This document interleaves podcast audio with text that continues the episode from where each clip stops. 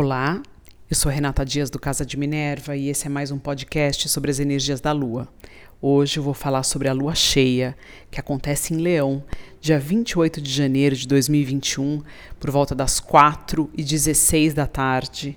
Essa Lua, ela ilumina né, a casa onde está Leão no seu mapa natal. Ela está sozinha nessa casa, está sozinha no mapa, e em contrapartida, a grande maioria dos planetas estão em oposição. Na casa de Aquário, alguns em Capricórnio, e Touro também tem dois planetas importantes. Então, a Lua cheia em Leão, ela pede para que você assuma sua força, sua força pessoal, sua capacidade de ação no mundo, sua criatividade, assuma quem você é de verdade, volte ou se volte para você. Entenda quem você é, tenha força, coragem e a confiança de se expressar. Né? Divida os seus talentos, se mostre, seja visto pelo que você é verdadeiramente. Divida de uma forma altruísta os seus talentos né? Tenha cuidado também, claro, para não uh, ter um, um excesso né, de arrogância em relação à sua pessoa, à sua persona. Isso é algo que precisa ser trabalhado.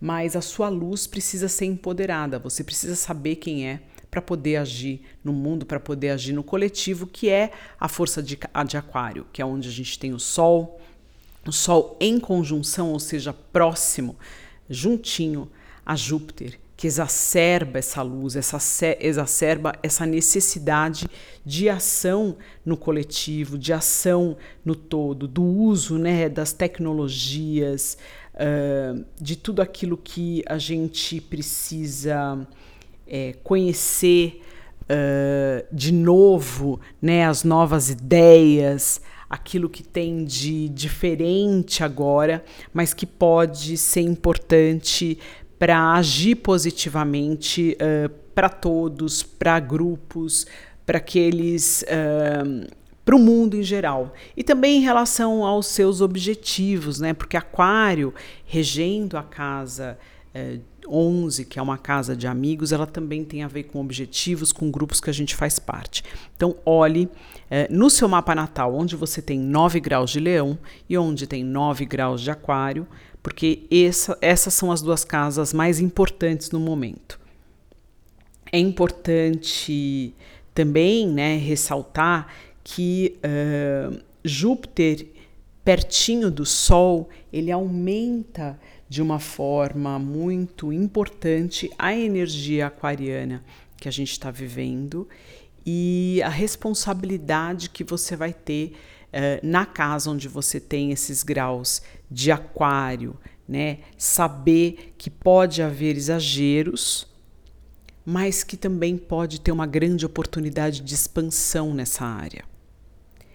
Outro aspecto que chama atenção nessa lua é Vênus, que está em Capricórnio, então uma Vênus ainda muito assertiva, muito determinada em relação às suas relações, sejam elas relações com pessoas, com coisas, valores, dinheiro, sua estrutura de vida, e está uh, em encontro exato a 25 graus de Capricórnio com Plutão.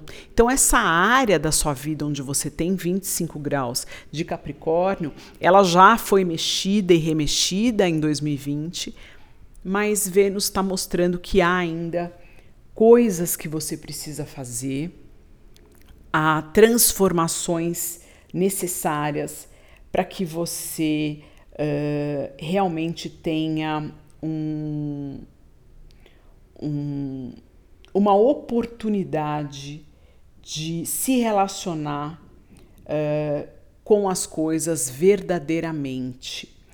É muito importante também observar que essa área onde Vênus está se encontrando com Plutão agora, ela retornará a esse local no final do ano, em dezembro, em retrogradação. Então, será uma área de revisão no final do ano. Então, observe os temas que serão importantes agora para você, porque esses, esses temas serão revistos uh, de alguma forma no final do ano. Então fique atento, é interessante anotar isso e observar o que, que você vai ter que revisar mais para frente. Aquário também tem ali a força de Saturno, que está fazendo um aspecto que formará um aspecto exato, uh, desafiante com Urano, que está em touro. Isso vai acontecer 17 de fevereiro a primeira vez, isso vai acontecer mais duas vezes esse ano. Então, uh, o seu senso de dever, as suas obrigações, aquilo que você quer fazer de longo prazo na energia de Aquário, ela vai receber insights, inspiração e um, um, uma eletricidade e uma necessidade também de revisão e liberdade uh, nessa, nessa quadratura que vai ser feita com Urano.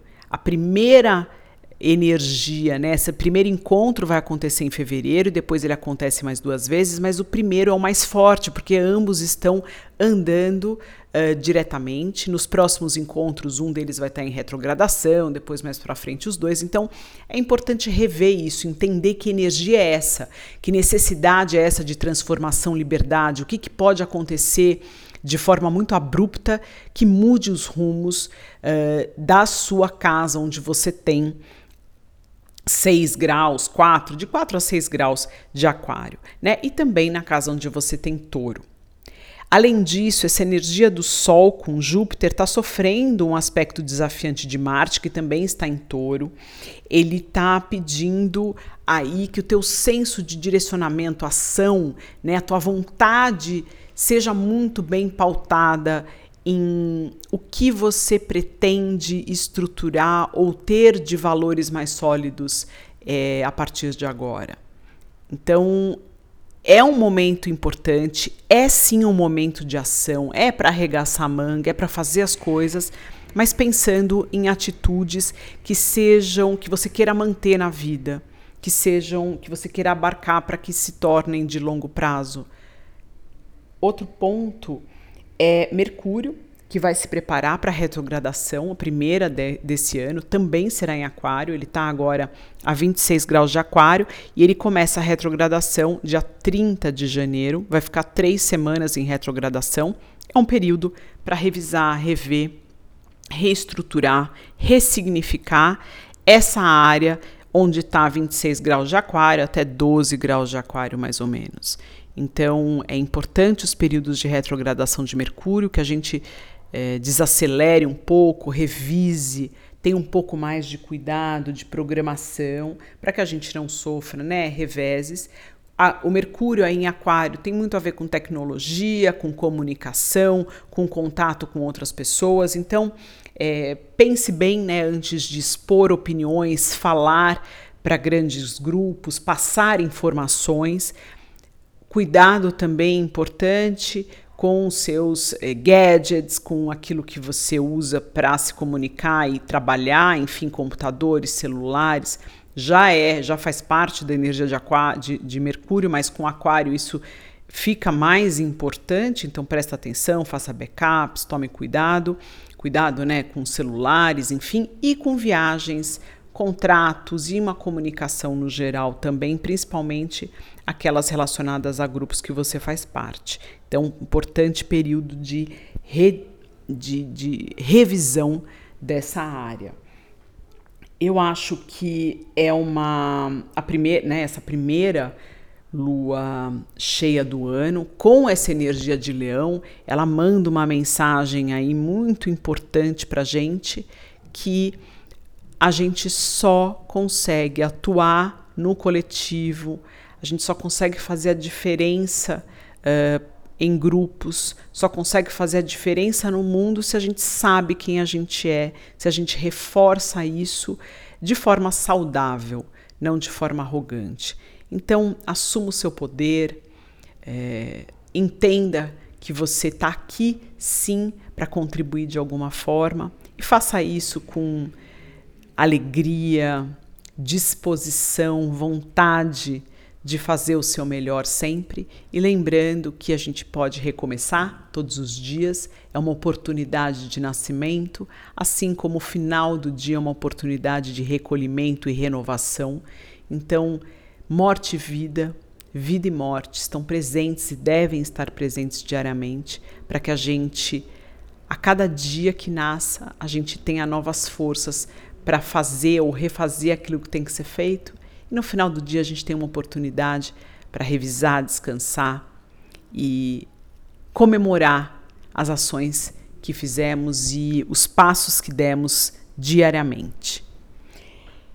Eu deixo vocês por aqui e até o próximo podcast.